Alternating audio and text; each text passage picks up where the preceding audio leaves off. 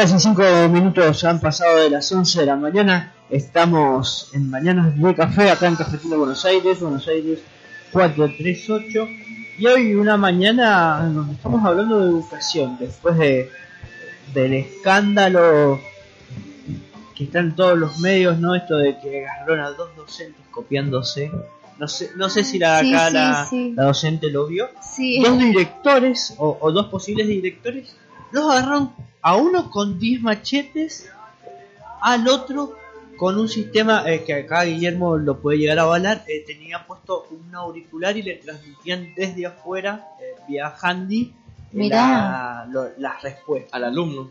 No, no, al docente, eran docentes para para directores. Ah, no, no sabía. Sí, sí, es como muy, sí, cómico y triste, diría yo. eh, Y extraño, sí. ¿Sabes qué? Eso eh, me, me hace pensar que es algo que también eh, venimos viste maquinando, el tema de que, de que en, la, en la educación formal, en la institución, el, el aprendizaje, el conocimiento queda en un segundo lugar y queda en un primer lugar el aprobar, el premio.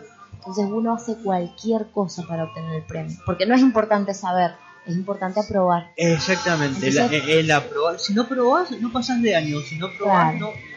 ¿Cuál es el tema? No importa cómo apruebe. Exacto. Pero ¿qué pasa? En el, en el mundo laboral adulto es más importante a veces el papel que la persona, que el talento, que la capacidad. Y eso es terrible. Es algo que si, si no tenés el papel colgado en- en- Seguro. para apoyar en las camas, haga ruido, no, no sirve de nada. Pero bueno, chicos, antes de irnos a- al corte, les. Carley, que está ahí sentadita, dejó, dijo, no quiero ir más, me aburrí de, de esto. ¿Qué le enseñaron por primera vez a Chile? Digo, recuerdo que tenía que haber sido un tiempo de una semana, dos semanas de, de también ustedes reaccionar. Pero ¿qué fue lo primero que atinaron, decidieron decir, bueno, a ver, ¿en qué te ayudamos nosotros? ¿Qué fue lo primero que hicieron? ¿Se acuerdan o...? Eh, sí, eh, lectoescritura. Fue como. Para, con Eh, cuatro años.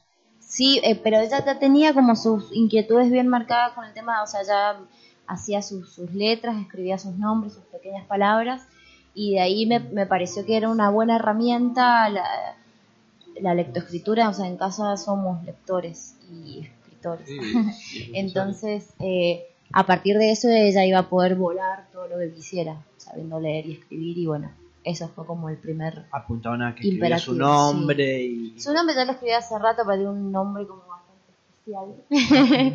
Eh, pero sí viste la lectoescritura. Igual ella nos terminó marcando el ritmo de, de- de cómo iba a aprender. ¿Y cómo fue ese ritmo? ¿Fue muy acelerado? ¿O tuvieron Fue- que ir por momentos y decirle, bueno, a ver, pará un poco también la marcha? ¿O ustedes mismos fueron Tranqui, acelerándolo? o tranqui. muy tranqui? Fue, fue muy cómico porque yo me eh, nos sentamos, yo tenía en mi mente la estructura, viste, M, A, M, P, A, PA. Sí. Y bueno, yo le transmití como pude eso, la forma en la que yo había aprendido. eh, y bueno, a partir de los juegos, a partir de lo lúdico, se fue a- eh, haciendo amiga de las letras, hasta que un día eh, la encontramos leyendo en un supermercado los carteles de... O sea, nosotros no sabíamos que leía hasta que eh, la vimos leyendo, pero porque le causó curiosidad. Viene, mamá, mamá, acá están los quesos, acá está la salida, acá está. Y ahí aproveché y le dije, bueno, es una herramienta. ¿no? La lectura te sirve para miles de cosas y encima es así que- Y ahí se largó. Y, ¿Y qué le gusta leer? No sé si quiere contestar ella.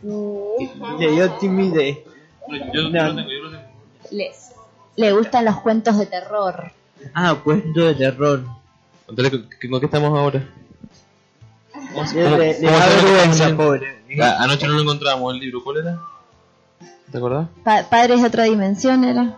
Padre de otra dimensión. Es, es muy fan de Erlenstein, que es un escritor de, de cuentos de terror y que, que escribe muy Pa- bueno. pero cuento de terror para niños, así. ese tipo. Sí, es, de- es un margen, un rango de, de entre los 10 y 13, 14 Ah, años. bueno, ya está. ¿Y, y cómo esto? Me contaron también que se juntan con, con estas familias que hay. ¿Dónde se juntan? ¿Tienen tipo reuniones? No sé. No digo Sí, nos juntamos, nos para, juntamos para en intercambiar ideas. todos lados. Sí, para hacer terapia eh, de grupo, para tomar mates, para que los chicos jueguen. Es re importante que ellos se sientan parte también de un grupo que, que está en la misma, que no va a la escuela, que tienen ideas similares. ¿Las familias tienen chicos de la edad de medio o hay De más todas las grandes, hay más chicos? Te los ves de repente jugando en un grupo enorme que tenés de, de dos años, tres años, cuatro años, cinco años. Los más grandes creo que son de nueve y diez. Eh, son todos de nueve los más grandes. Ahí está. Y bueno, los ves treparse a árboles, jugar. O sea, está bueno porque pasan eh, tiempo juntos y a veces se dan los conflictos y, los resuelven y, y está buenísimo eso. Mientras las mamás y los papás conversamos, comemos, jugamos. Eh, ¿Cuál es eh, la, me imagino, ¿no? las, las dudas que nacen en, en- en ustedes como padres y, en estos otros padres? No sé, llegar y decirle, che, mirá, es uno que tiene mejor un hijo más grande. Le preguntan a ustedes dudas, a los otros que a lo mejor están empezando le preguntan a ustedes y hablamos algo, bueno, primero eso. Sí. tienen así como que a, les han nacido, no sé, a vos Francisco, a vos Daniela, una duda de decir, ¿cómo le puedo enseñar esto o, o no? Sí, sin duda. Sí, todo el tiempo. O sea, todo el tiempo nos estamos eh, eh, interpelando a nosotros mismos y entre nosotros con, con nosotros papás y mamás. Eh, Bueno, el- la Marcela te, te trajo un, un juego que ella, hay una de las mamás que ha hecho un juego que está genial para, para el tema tenemos de, una- geografía. Tenemos una mamá que se dedica a hacer material eh, didáctico lúdico para, para ciertos temas y bueno, con ella intercambiamos material, intercambiamos libros, ¿viste? Libros para nosotros, eh, los papás. ¿Hay material para este tipo de...? Sí, hay material, hay, hay referentes de pedagogías alternativas, eh, los más conocidos y después tenés otros menos conocidos, eh, con diferentes posturas respecto al niño, respecto a la educación. ¿La tecnología? ¿La tecnología cómo, cómo influye en, en los chicos y en ustedes? Y está Digo- muy presente la tecnología. Porque no es lo mismo, estamos hablando de la lectoescritura, todo, nosotros crecimos teniendo el papel, ¿no? Vamos- Claro. Vamos al papel, hoy por hoy los niños tienen un teléfono todo. Es un buen recurso. Sí, no hay que dejar de, lo, tradicional de lado, sí, obviamente. sí. eh, ni que pase a segundo plano, porque es re- creo que es casi, casi, ¿cómo se dice? Esen- esencial, podría decir, de que uno, que uno sepa manejar un lápiz y un papel, o sea, eso no puede quedarse desplazado por, por la tablet, ¿no es cierto? Por la computadora, que te da una tecla y sale la letra.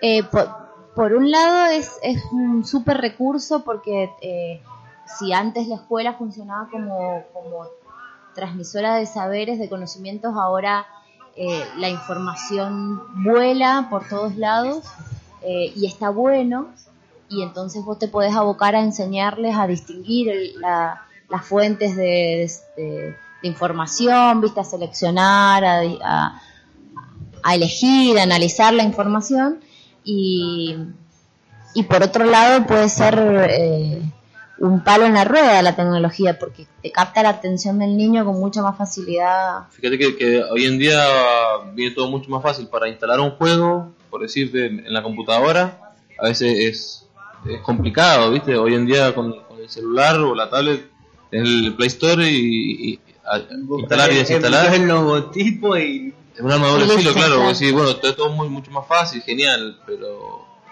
nos volvemos cada vez más este más, más simples también nosotros, las estructuras mentales nuestras quizás empiezan a simplificar más al tener todo, todo, más, todo más simple.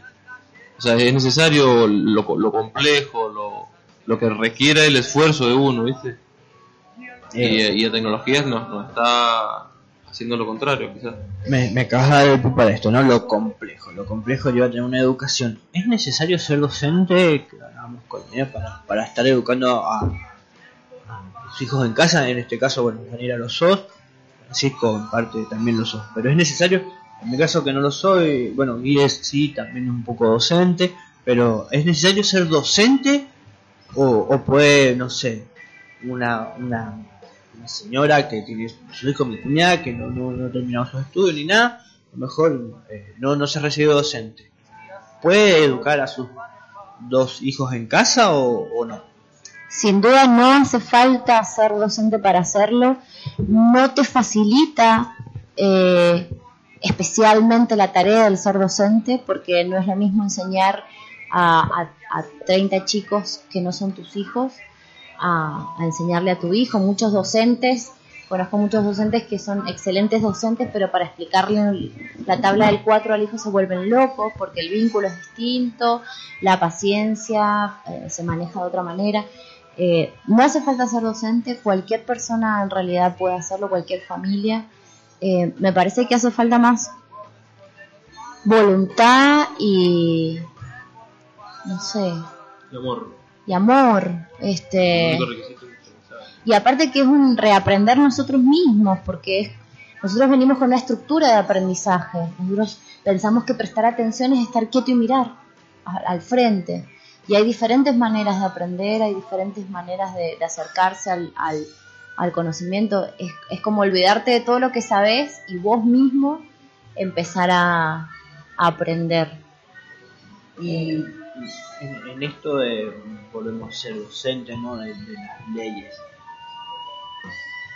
El día, el día de mañana eh, tienen pensado, no sé, me contabas Daniel el otro día cuando estuvimos charlando eh, de que pueden rendir, no sé, esto de rendir a fin de año eh, por grado o, o vas a rendir toda la primaria junta, como, como Sí. tienen pensado ustedes, o capaz que dicen, no, la verdad que cuando el día de mañana ya sea grande, eh, vamos a, a, a ver qué decide hacer.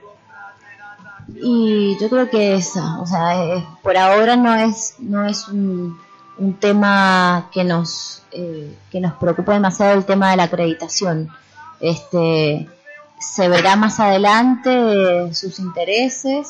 De todas maneras, viste que ahora eh, con 25 años ya ni siquiera hace falta tener la primaria y la secundaria. O sea, algo está pasando incluso dentro del mismo sistema educativo que, que nos está diciendo pasamos eh, de sala de 3 a, a séptimo grado sentados en un banco de escuela, cuando después en un CEPJA lo haces todo en tres años. Algo está pasando. eh, algo que en relación a la can- al, al, al tiempo y a la cantidad de conocimientos. Es algo ambos, raro. ambos han pasado por, por instituciones educativas, tanto a nivel primario, secundario, eh, terciario y universitario, ¿no? Eh, ¿Cómo ven ustedes, si se quieren meter un poquito de lleno en esto, no está bien, la educación? Vos decís, algo está cambiando. ¿Está cambiando la educación? Eh, creo que trabajás en un, en un terciario, Sí. ¿sí? Cambia la educación, ¿sí? Está cambiando, hay algo. En mi caso, yo personalmente sí veo que hay un cambio. Esto es lo que vos decís. Sí. No te hace falta hoy por hoy eh, tener nada, sino voluntad, ganas. Y muchos lo encuentran de grande. Me decir, bueno, ahora, no sé, vieja, alguien que no puede terminar la primaria o que no hecho la secundaria, dicen, tengo ganas de terminar, ¿no? Sí, Y se va a un censo y se ponen seguro. y lo hacen. ¿Es eso o es tener ganas? Eh, y, y esta educación antigua de que me paro y, y estoy sentadito en la escuela y miro adelante y me agacho y copio, ¿eso está cambiando? ¿O, o sigue eso tradicional y es necesario un cambio? Eso me parece. Me parece que está cambiando la, la, la actitud de las personas respecto a la escuela. O sea, hay, hay eh, padres y madres que, que están en un eterno peregrinaje buscando la escuela que contenga a sus hijos porque, eh, porque a ver, es más fácil cuando es un grupo que se comporta igual. Es- como docente es más fácil trabajar con un grupo homogéneo. Pero la realidad es heterogénea, la realidad es que todos los sujetos somos distintos y, y que la escuela no, no, no debe poder brindarle una respuesta a cada uno, sino que me parece que es por otro lado la cuestión. Me parece que, mm, que, que, que, ya está, que ya fue esta idea de, de pensarnos en, en bloques, en, en bloques homogéneos algo está pasando que los sujetos que no se adaptan al sistema tal cual está no están encontrando respuesta este, hay, hay, hay crisis, hay rupturas, hay muchos sujetos que están quedando fuera de, de lo normal, este, de lo esperable, y eso es, eh, es para considerarlo. Lejos de, de estabilizar, digamos, ¿cómo se dice? Como de equiparar, digamos, lo que, son la, la socio... ¿cómo es? De, en, vez de, de- de equilibrar la sociedad, lejos de hacer eso, creo que lo que está haciendo es a veces la institución abrir más esa, esa brecha.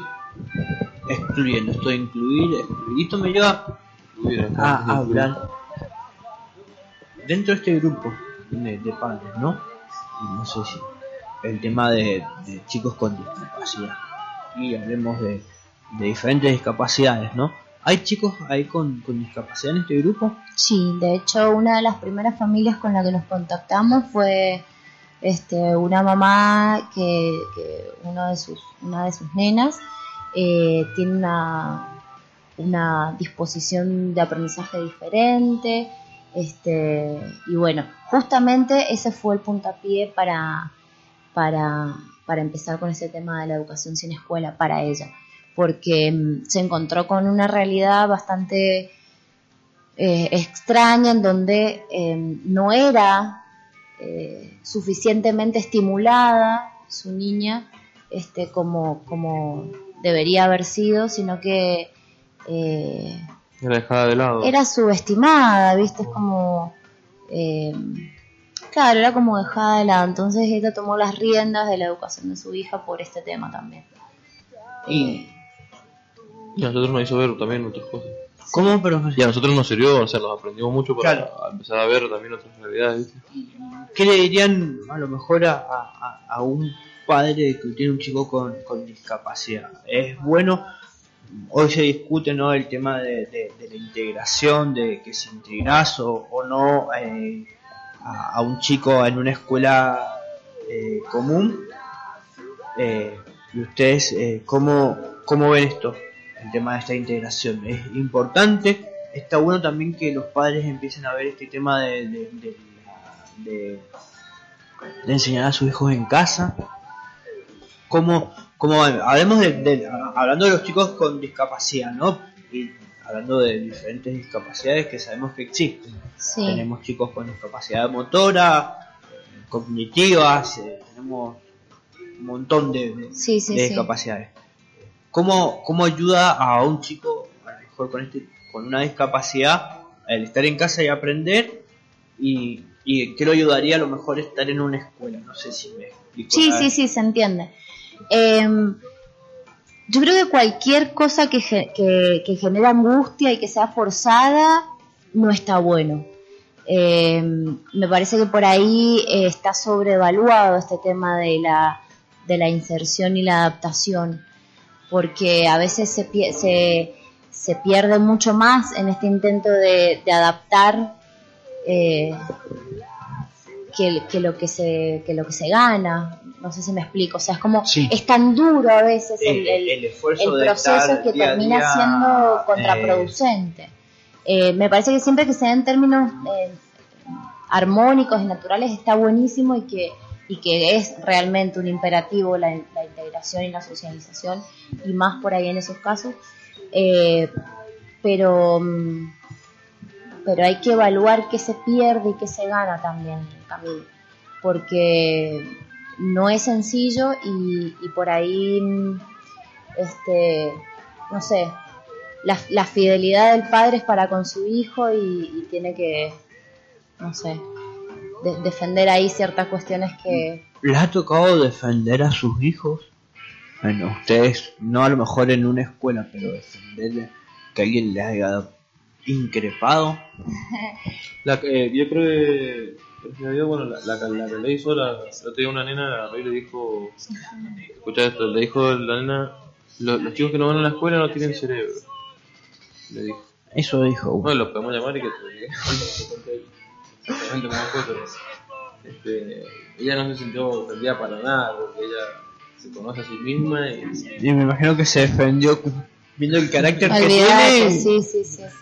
Le tiene que, que dado una lección de vida a la otra. Sí, no, y aparte también en el, a ver, eh, yo creo que el, el norte de nuestra, de, de, del- de- de lo que queremos dejarle a los chicos, a nuestros chicos, es el tema de la paz, o sea, la violencia bajo ninguna forma.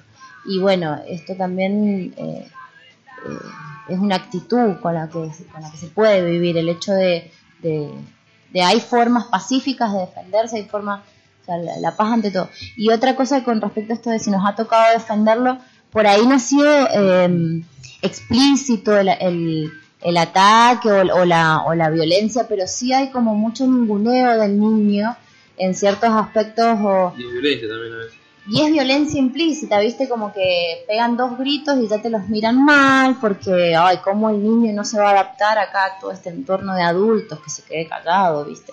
O no sé, hace algo para que ese niño deje de gritar. Son, son niños. eh. Son niños ante todo, y ahí- a eso me refiero con que la fidelidad del padre y la madre está para con el niño, no para con el extraño que lo mira mal. ¿viste? Por ahí uno se pone nervioso y los hace callar porque te miran mal en otro lugar. Pero, a ver, ante todo están, están ellos, ¿entendés? No tienen que ellos adaptarse a un lugar aburrido. Eh, lo más lógico es que el adulto se aguante los gritos del niño. No, no es el niño el que tiene que aguantarse al del adulto. Eso me parece que es un, un, un errorcito. Bien chicos, eh, vamos a ir a, escuchar otro temita, vamos a- Bueno. después de- de- del tema vamos a, a entrar en la, en la etapa final de, de la charla.